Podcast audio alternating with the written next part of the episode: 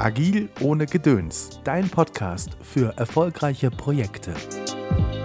Mit Anne Neuroth und Thorsten Schiffer. Eigentlich klingt das alles klar und deutlich. Hier ist der Auftrag, das Projekt kann starten. Doch nicht immer ist das vermeintlich Deutliche allen klar. Unser heutiger Fall. Unser Unternehmen, wir nennen es Müller, ist für seine Innovation bekannt. Jedes Jahr neue Ideen, neue Produkte. Wir sind schon echt kreativ, sagen die Mitarbeitenden bei Müller über sich selbst. Nur in diesem Jahr, ach, irgendwie will es nicht so richtig fluppen mit der Kreativität. Im Aufenthaltsraum steht schon ein Kicker. Bärbel und Ingo dürfen ihren Hund mit ins Büro bringen, aber das Team ist trotzdem irgendwie leer an Ideen. Es muss sich was ändern. Besonders die zahlungskräftige Zielgruppe zwischen 20 und 35 Jahren braucht Ideen, eine gute Kampagne. Der Plan, wir brauchen in diesem Jahr fünf neue Produkte, damit die Zielgruppe zufrieden bleibt. Also, Leute, hört mal her. Wir brauchen ein Projektteam. Hier ist die Liste mit denen, die dabei sind. Auf geht's. Redet mit der Zielgruppe, macht Marktforschung, testet neue Produktideen, seid kreativ. Das klingt doch grundsätzlich erstmal toll, oder Thorsten? Von außen betrachtet auf jeden Fall. Also erstmal ein guter Ansatz ist, sich überhaupt Gedanken zu machen, dass man für eine bestimmte Zielgruppe erstmal was Neues macht und auch den Mitarbeitenden Freiheiten geben, kreativ zu sein, sich neue Sachen zu überlegen. Mein erster Impuls ist natürlich erstmal zu sagen, hey, das ist eine gute Idee. Das mhm. hört sich cool, cool an. Ich sage euch aber, wie es weitergeht. Alle haben Bock, wie du gerade schon sagst, aber das Projekt kommt ins Stocken. Könnt ihr euch vorstellen, warum? Ist natürlich sehr viel Freiheit, aber gleichzeitig ist halt der Auftrag recht unklar, möchte ich mal sagen.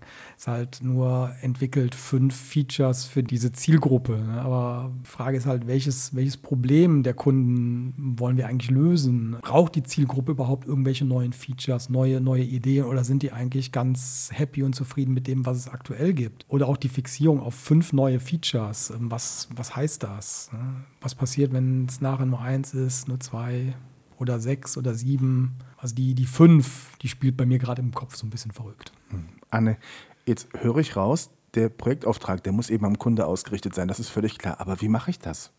Ja, das ist äh, einfach und schwierig zugleich. Ähm, vor allen Dingen schaffe ich das dadurch, dass ich in direkten Kontakt mit meinen Kunden komme und verstehe, was sie umtreibt und welche Herausforderungen sie haben. Und dann muss ich im nächsten Schritt verstehen, welche Relevanz ihre Probleme oder Bedürfnisse eben für mein Unternehmen haben und daraus dann einen ganz konkreten Auftrag formulieren. Ich finde es an der Stelle halt immer, immer spannend, ne? wenn man dann mal vermeintliche Probleme rausfindet und dann nachhakt. Welche Relevanz hat das denn eigentlich für dich? Also was wäre denn, wenn das Problem weg ist und dann auch manchmal die Antwort kommt, eigentlich ist es gar nicht so schlimm. Okay. Schon öfters erlebt. Ja, auf jeden Fall. Mhm. Ja, grundsätzlich, dass wir für die Zielgruppe was machen wollen, ist auf jeden Fall gut. Aber Innovation kommt halt vom Markt und ähm, das kommt nicht aus dem Unternehmen heraus, sondern ich muss mich darauf einlassen, das, was auf dem Markt sich verändert, da, wo die Kunden Bedürfnisse haben, auch wenn sie neu sind, das an mich ranzulassen, das immer wieder zu sehen und immer wieder dafür neue Lösungen zu schaffen. Das heißt, ich kann das nicht einfach beschließen, dass äh, ich für meine Zielgruppe fünf neue Features generiere. Das ist auch dramatisch für das Projektteam, weil was ist, wenn sie ein mega geiles Feature finden, so wie Thorsten das eben schon gesagt hat, ist das Projekt dann nicht erfolgreich? Fragezeichen. Oder noch schlimmer, was sind es, wenn es sieben sind? Das wäre natürlich ein Luxusproblem sozusagen. Overperformed. Genau. Aber kann ich denn überhaupt zielgerichtet als Unternehmer Innovation dann vorantreiben? Geht das überhaupt? Auf jeden Fall. Ich finde, äh, Innovation gehört zum Unternehmeralltag und zum Unternehmersein zwangsweise dazu. Das geht heute nicht mehr anders. Ich muss es aber anders angehen. Ich muss mich komplett an den Markt orientieren und ständig auf der Suche nach Bedarfen und Problemen meiner Kunden sein, die ich lösen kann, für die ich Ideen habe, wie ich sie lösen kann. Und dann äh, muss ich äh, einen Rahmen dafür schaffen, in den Teams selbst organisiert diese Ideen umsetzen können. Das ist, äh, wie aus meiner Perspektive Innovation funktioniert. Also es ist ständig da. Ich, muss, ich bin ständig mit diesem Fernglas unterwegs und auf der Suche nach neuen Themen, die ich angehen kann. Mhm. In unserem Fall heute, was braucht es jetzt wirklich ganz konkret, um erfolgreich dieses Projekt umzusetzen? Ja, das, äh, das Thema mit dem Kunden sprechen, das äh, hat sich ja in unserem Fall auch schon als eine der ersten Aufgaben äh, aufgetan. Im Sinne von Marktforschung. Ähm, ich glaube, mit Marktforschung kommst du da nur sehr schwer weiter. Es ist gar nicht so einfach herauszufinden, was die Kunden wirklich brauchen, auch wenn ich direkt mit ihnen rede, was die wenigsten auch immer noch tun. Und viele Kunden kennen ihre Probleme möglicherweise auch gar nicht Ganz genau. direkt oder können sie gar nicht artikulieren. Genau. Es gibt dafür ganz gute, ähm, also es gibt jede Menge Tools und Methoden, wie ich ähm, da an gutes Kundenfeedback komme. Und eine Idee ist möglicherweise mit gezielten Fragetechniken. Wir kennen das aus dem MAM-Test. Also stell dir vor, Tom, du würdest mit einer tollen neuen Geschäftsidee zu deiner Mutter kommen und würdest sagen, und Mama, wie findest du das? Was würde deine Mutter sagen? Meistens sehr, sehr gut. Toll, ja, mach ja, das. sie findet das großartig und sagt, ja, mach weiter, Jung. Ne? Genau. Und das passiert auch in ganz normalen Gesprächen mit, mit anderen Menschen, auch wenn es Kunden sind. Keiner würde uns so vor den Kopf stoßen. Also wir brauchen gezielte Fragetechniken, um wirklich rauszufinden, wo der Kunde steht und was ihn gerade umtreibt.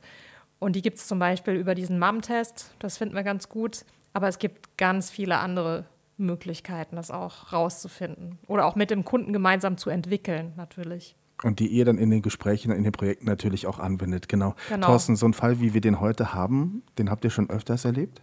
Ja, leider tatsächlich auch recht, äh, recht häufig. Ähm, was aber erstmal grundsätzlich kein, kein Problem darstellt. Man muss halt nur so schnell wie möglich dann dazu kommen, äh, diese, diesen internen Auftrag, den man, den man da hat, also entwickelt neue Features für, für die Zielgruppe, so schnell es geht, äh, vom Markt aus zu denken, also vom Kunden aus, zu, so schnell wie möglich in den Dialog zu kommen.